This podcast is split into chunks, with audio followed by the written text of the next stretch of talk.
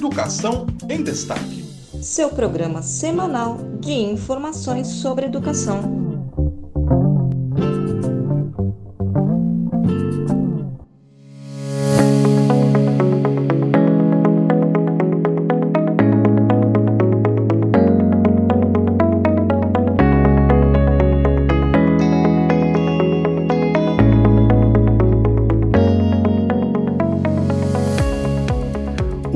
Matrículas na educação infantil registrou queda de 7,3% entre os anos de 2019 e 2021.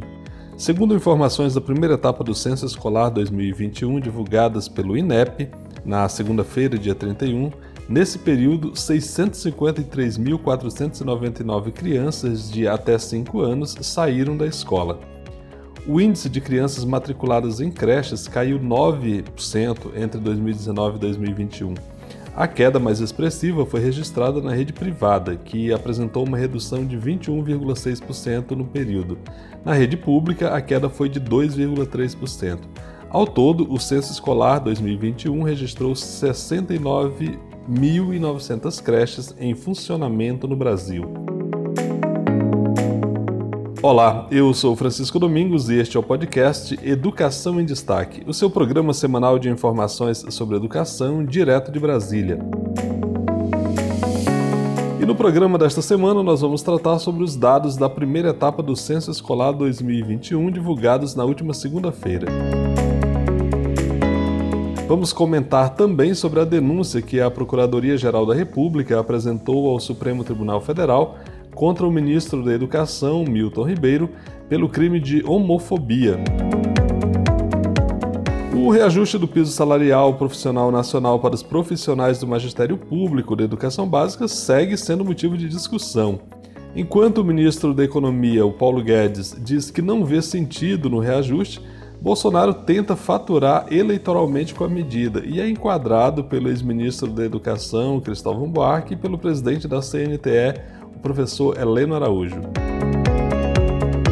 E mais, o Ministério Público Federal obteve na Justiça a condenação de nove pessoas acusadas de fraudarem vagas de cotas destinadas a alunos de escolas públicas na Universidade Federal do Cariri, em Juazeiro do Norte, lá no Ceará.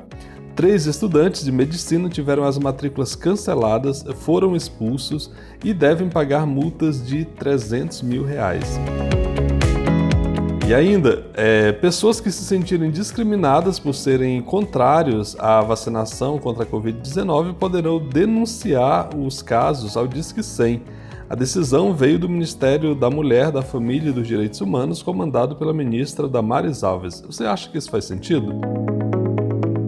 E aí, ficou curioso? Ficou curiosa?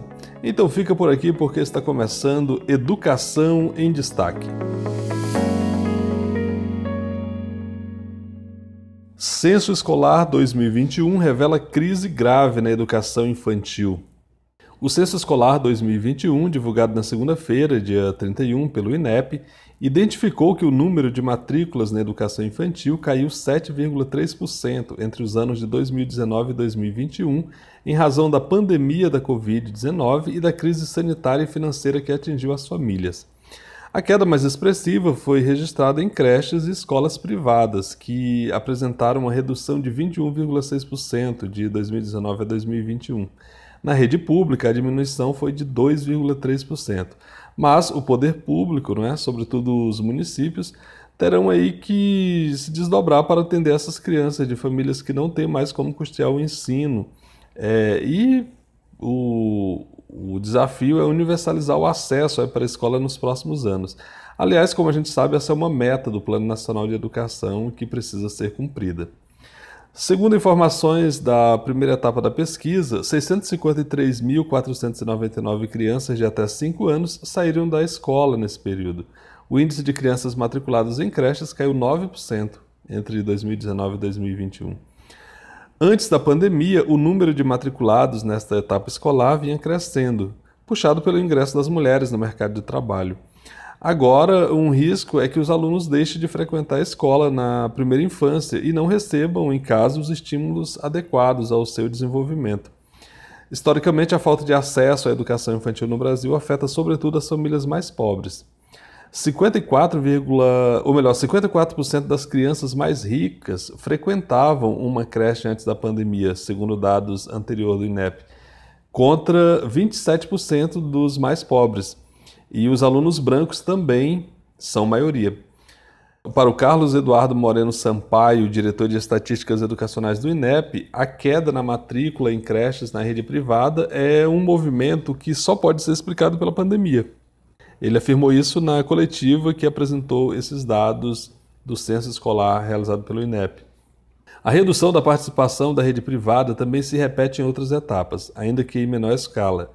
Os números do censo mostram que as matrículas para alunos mais velhos em anos finais do ensino fundamental eh, e no ensino médio se mostraram mais resilientes. No ensino médio, inclusive, a rede privada chegou a ter leve aumento no número de matrículas. Incluindo todas as etapas da educação básica, da creche ao ensino médio, o Brasil tem 46,7 milhões de alunos mais de 80% estão matriculados na rede pública e 17% estavam inscritos na rede privada em 2021. Ainda não há números exatos sobre quantos alunos podem ter abandonado a escola na pandemia, mas informações sobre a situação das escolas serão divulgadas em uma segunda etapa do censo do INEP, que começa agora em fevereiro. Uma estimativa do Banco Interamericano de Desenvolvimento, o BID, aponta que mais de 170 mil alunos no Brasil deixaram a escola só em 2020. Esses números podem ser bem maiores. No ensino médio, onde parte dos alunos mais pobres é pressionado a trabalhar, pesquisas já mostram que mais de 10% podem ter abandonado a escola em alguma medida. A Redes tem feito a chamada busca ativa, tentando localizar os alunos e trazê-los de volta às aulas neste ano. A conectividade também se revelou um desafio aí. Em entrevista aqui com o deputado professor Israel Batista, que é presidente da Frente Parlamentar Mista em Defesa da Educação, ele já apontou essa, essa questão da conectividade como um dos grandes desafios a, que a educação brasileira teve aí por conta desse nesse período da pandemia e esse problema não está resolvido. O censo mostra que a maior parte dos municípios, 2.449 dos mais de 5.700 municípios que a gente tem no Brasil, nenhuma escola conseguiu oferecer aulas síncronas, ou seja, ao vivo, durante a pandemia em 2020. Problemas de acesso à internet por parte dos alunos também atrapalham o planejamento das redes. Ainda de acordo com o censo escolar, em 2021 foram registrados 2,2 milhões de professores e 162.796 diretores na educação básica brasileira. O censo escolar mostrou que a maioria dos profissionais que exercem o cargo de direção tem formação superior, 89,5%, e são mulheres, 80,7%. O censo escolar foi feito junto às escolas entre junho e agosto de 2021. A pesquisa é divulgada anualmente pelo Instituto Nacional de Estudos e Pesquisas Educacionais, o INEP, que é uma autarquia ligada ao Ministério da Educação e constitui o censo uma das principais fontes oficiais aí de informações sobre educação no Brasil, sendo usada inclusive para a distribuição de recursos públicos para as escolas. Então, é, são esses os dados do censo escolar, a primeira parte do censo escolar de 2021.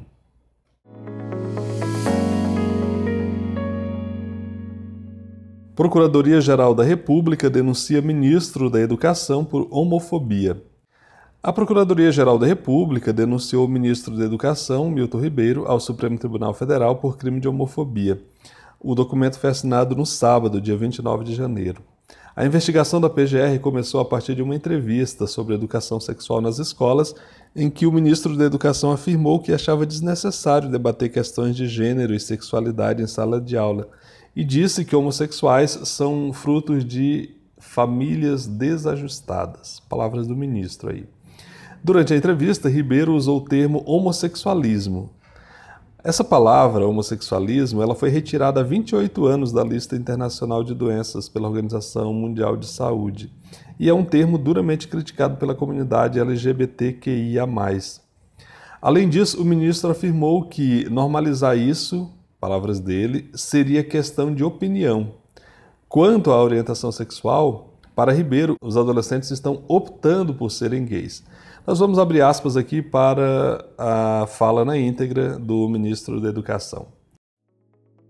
Acho que o adolescente, que muitas vezes opta por andar no caminho do homossexualismo, tem um contexto familiar muito próximo. Basta fazer uma pesquisa. São famílias desajustadas algumas. Falta a atenção do pai, falta a atenção da mãe. Vejo um menino de 12, 13 anos optando por ser gay. Nunca esteve com uma mulher de fato, com um homem de fato, e caminha por aí. São questões de valores e princípios. Fecha aspas. O vice-procurador-geral da República, Humberto Jacques de Medeiros, na peça que ele encaminhou ao STF, ele faz a seguinte afirmação, abre aspas. Ao afirmar que adolescentes homossexuais procedem de famílias desajustadas, o denunciado discrimina jovens por sua orientação sexual e preconceituosamente desqualifica as famílias em que foram criados, afirmando serem desajustadas, isto é, fora do campo do justo curso da ordem social. Fecha aspas. Na avaliação da PGR, ao desqualificar homossexuais publicamente, Milton ofende tanto os integrantes desse grupo quanto os seus familiares. Segundo a denúncia, declarações de pessoas em posição de poder e influência, como é o caso de ministro de Estado, induzem a sociedade a ter como legítima a prática de comportamentos violentos contra a comunidade LGBTQIA. No Brasil, homofobia é crime, reconhecido pelo STF desde 2019. O ministro certamente sabe disso. A denúncia pede a abertura de uma ação penal contra o ministro e cabe ao órgão decidir se receberá ou não o pedido. O relator do caso é o ministro Dias Toffoli. Na denúncia apresentada pelo PGR ao, pela PGR ao STF, o vice-procurador, Humberto Jacques de Medeiro, destaca que a AGU responsável pela defesa do ministro, Milton Ribeiro, recusou proposta de acordo de não persecução penal que foi apresentada em 2020 pela PGR.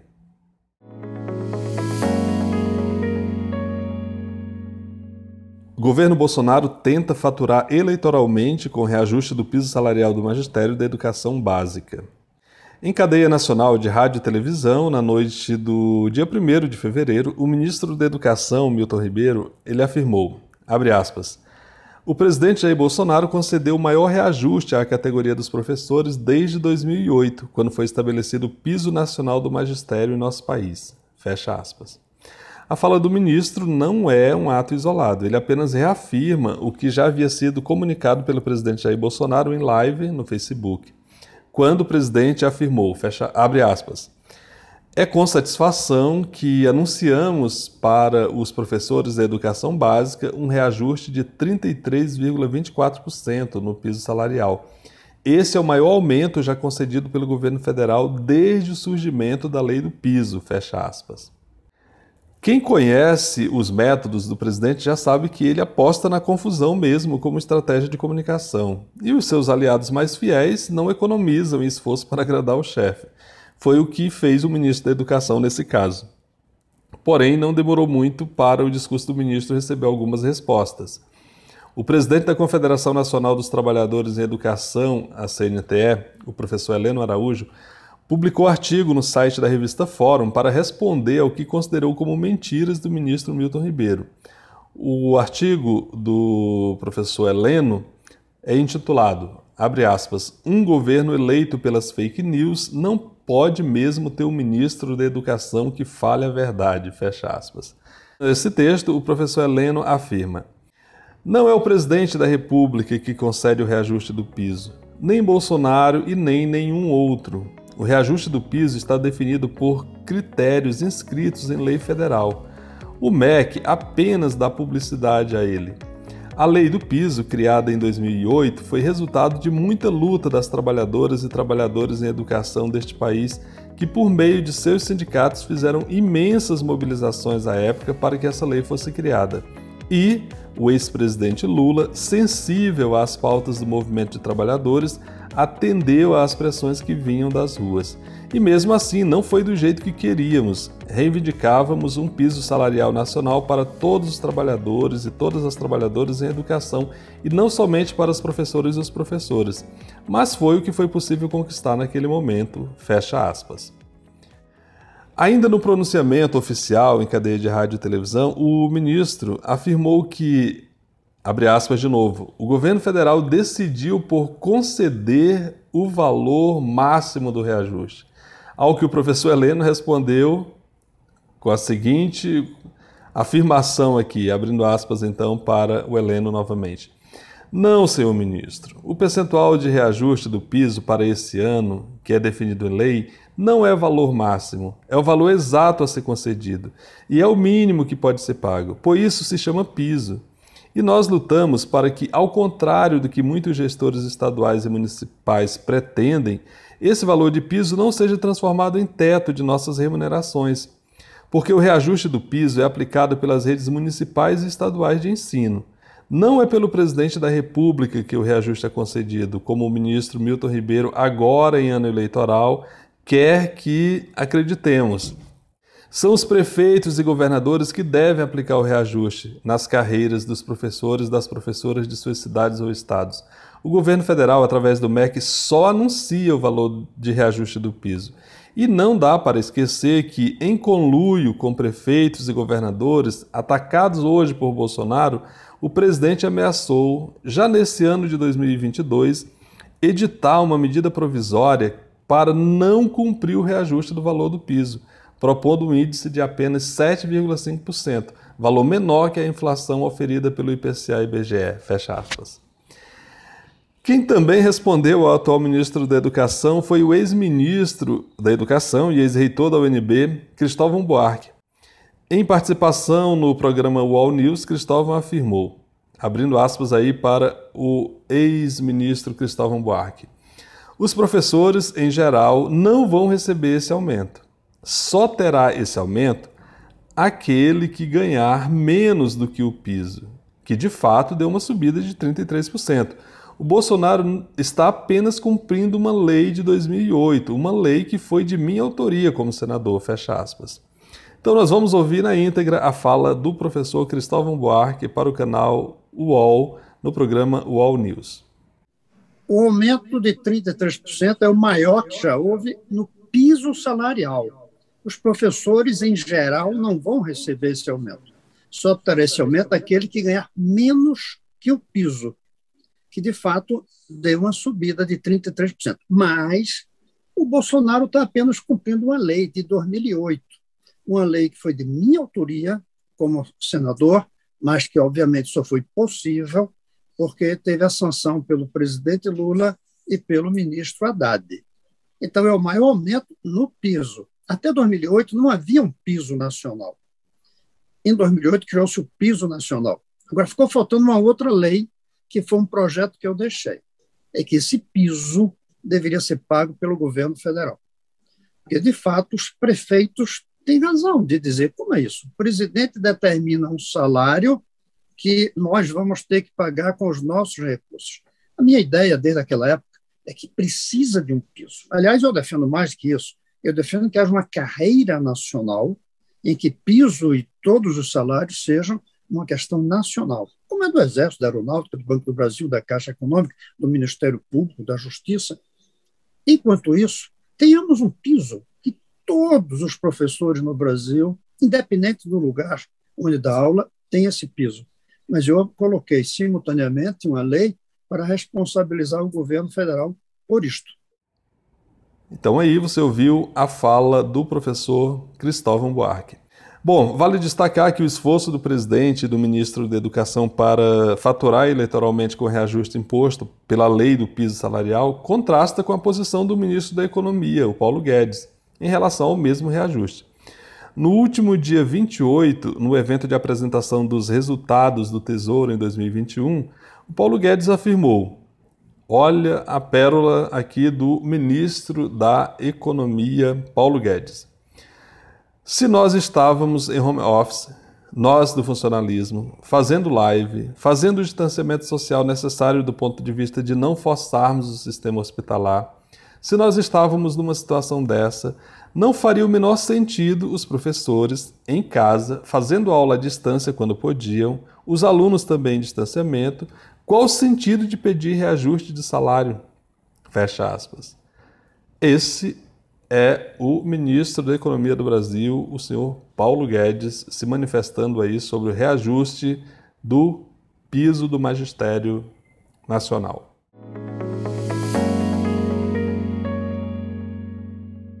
Justiça determina expulsão de alunos de medicina após confirmação de fraude em sistema de cotas no Ceará.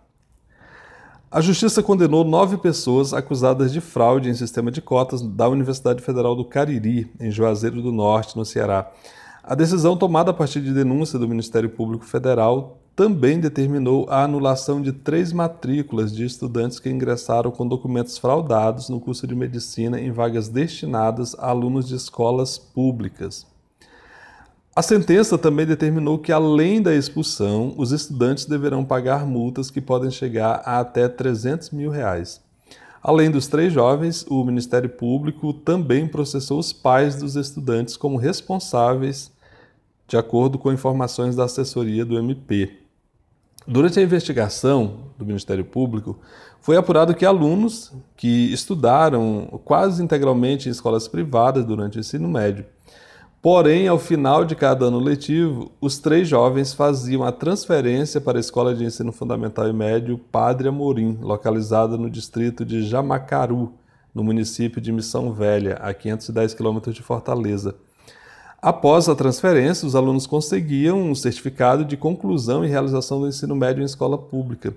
Assim, foi possível declarar falsamente à Universidade do Cariri que eles cursaram o ensino médio integralmente em escola pública e também concorrer às cotas sociais destinadas aos estudantes que vieram da rede pública.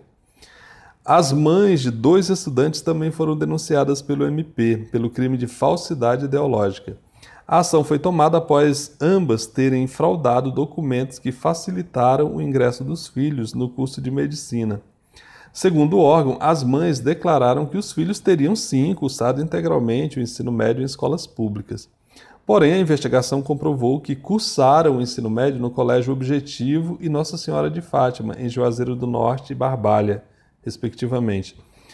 Como os estudantes eram menores de idade na época dos delitos, não poderão ser imputados criminalmente. Dessa forma, as mães que assinaram os documentos respondem pelos crimes de falsidade ideológica. Elas poderão cumprir uma pena de 1 a 5 anos em reclusão, além do pagamento de uma multa.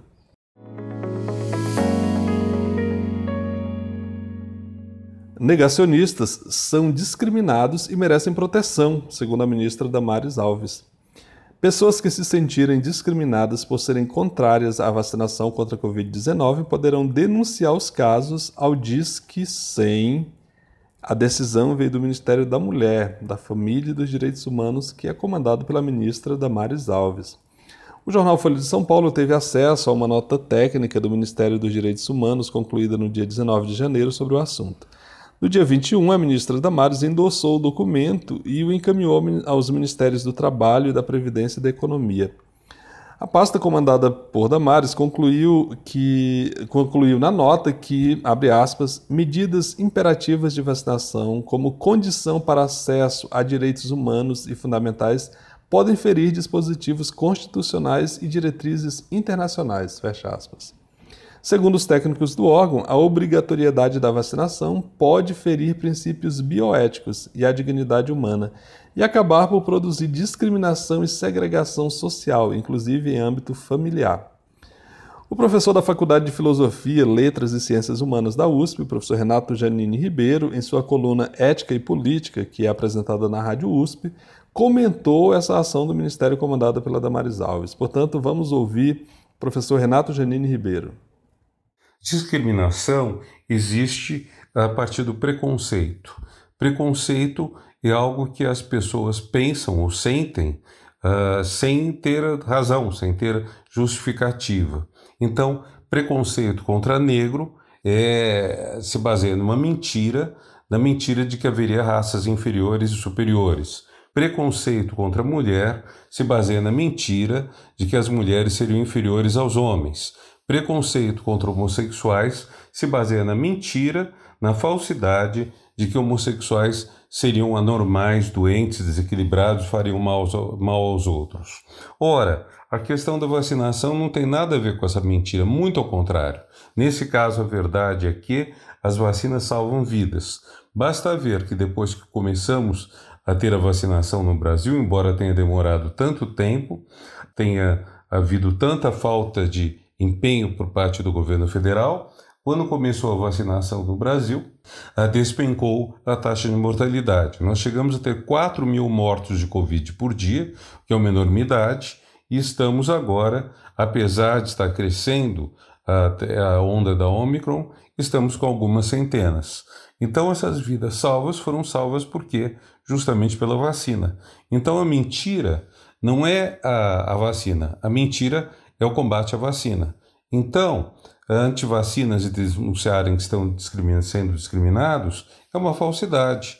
Na verdade, o que está se exigindo e está presente no passaporte vacinal, passe vacinal, adotado em cada vez mais países do mundo, o que está se exigindo é o seguinte: solidariedade. Está se exigindo que as pessoas respeitem as outras para evitarem que elas também sejam contagiadas. A melhor forma de evitar quer o desenvolvimento de doenças mais graves, como as que requerem internamento, deixam sequelas uh, sérias e levam eventualmente até a morte, a melhor maneira de evitar isso é a vacinação. Se não chegarmos a uma taxa de vacinação muito elevada, quase completa, a doença vai continuar desenvolvendo variantes que vão poder, eventualmente, até mesmo furar o bloqueio vacinal. O que não quer dizer que a vacina seja inútil, porque as doenças serão mais leves, as modalidades serão mais leves. Então é isso aí, você ouviu o professor Renato Janine Ribeiro comentando essa decisão do Ministério comandado por Damares Alves.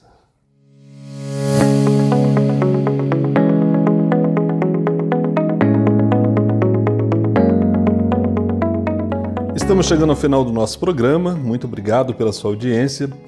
Para a realização deste programa, consultamos as seguintes fontes de informação por meio de seus sites: Agência Brasil, Porvir, UOL, Revista Exame, Diário do Nordeste, Revista Fórum, Rádio USP, Correio Brasiliense e Jornal Estado de Minas. O podcast Educação em Destaque é uma produção de Destaque 61, assessoria e consultoria. Este programa é feito com muita dedicação para você que gosta de conteúdo de qualidade. E ele só é possível porque contamos com o apoio dos seguintes parceiros: o Sindicato Nacional dos Técnicos de Nível Superior das IFES, o ATENS Sindicato Nacional, o Sindicato dos Docentes das Instituições Federais de Ensino Superior dos municípios de Ananindeua, Abaetetuba, Belém, Bragança e Cametá, o Sindiproifespa, e o Adurgs Sindical, que é o Sindicato dos Professores de Instituições Federais de Ensino Superior do Rio Grande do Sul todos esses sindicatos, muito obrigado aí pela parceria. Vamos seguir juntos em 2022. Você também pode apoiar este podcast. Procure por Educação em Destaque no Instagram. O nosso perfil é educação.destaque. Você pode ali seguir o nosso perfil. Estamos também no Facebook e no YouTube. Facebook Educação em Destaque, YouTube Educação em Destaque. No YouTube você pode se inscrever no canal. Toda sexta-feira a gente sobe conteúdo por aqui. Você Aciona o sininho ali, você vai ser informado sempre que tiver conteúdo novo. Você também pode compartilhar o nosso conteúdo pelas suas redes sociais, seus grupos de WhatsApp, de Telegram, e assim você faz com que esse conteúdo vá cada vez mais longe. Então é isso, eu fico por aqui e só peço a você mais o seguinte: se cuide, a Covid está aí, está forte. Vamos juntos combater a Covid, use máscara, faça e promova o distanciamento físico e nada de aglomeração até que a gente juntos combata aí a Covid-19 que infelizmente voltou com força e está tirando a vida de muitos brasileiros e muitas brasileiras. Próxima semana estamos por aqui novamente. Muito obrigado, tchau, tchau, a gente se encontra.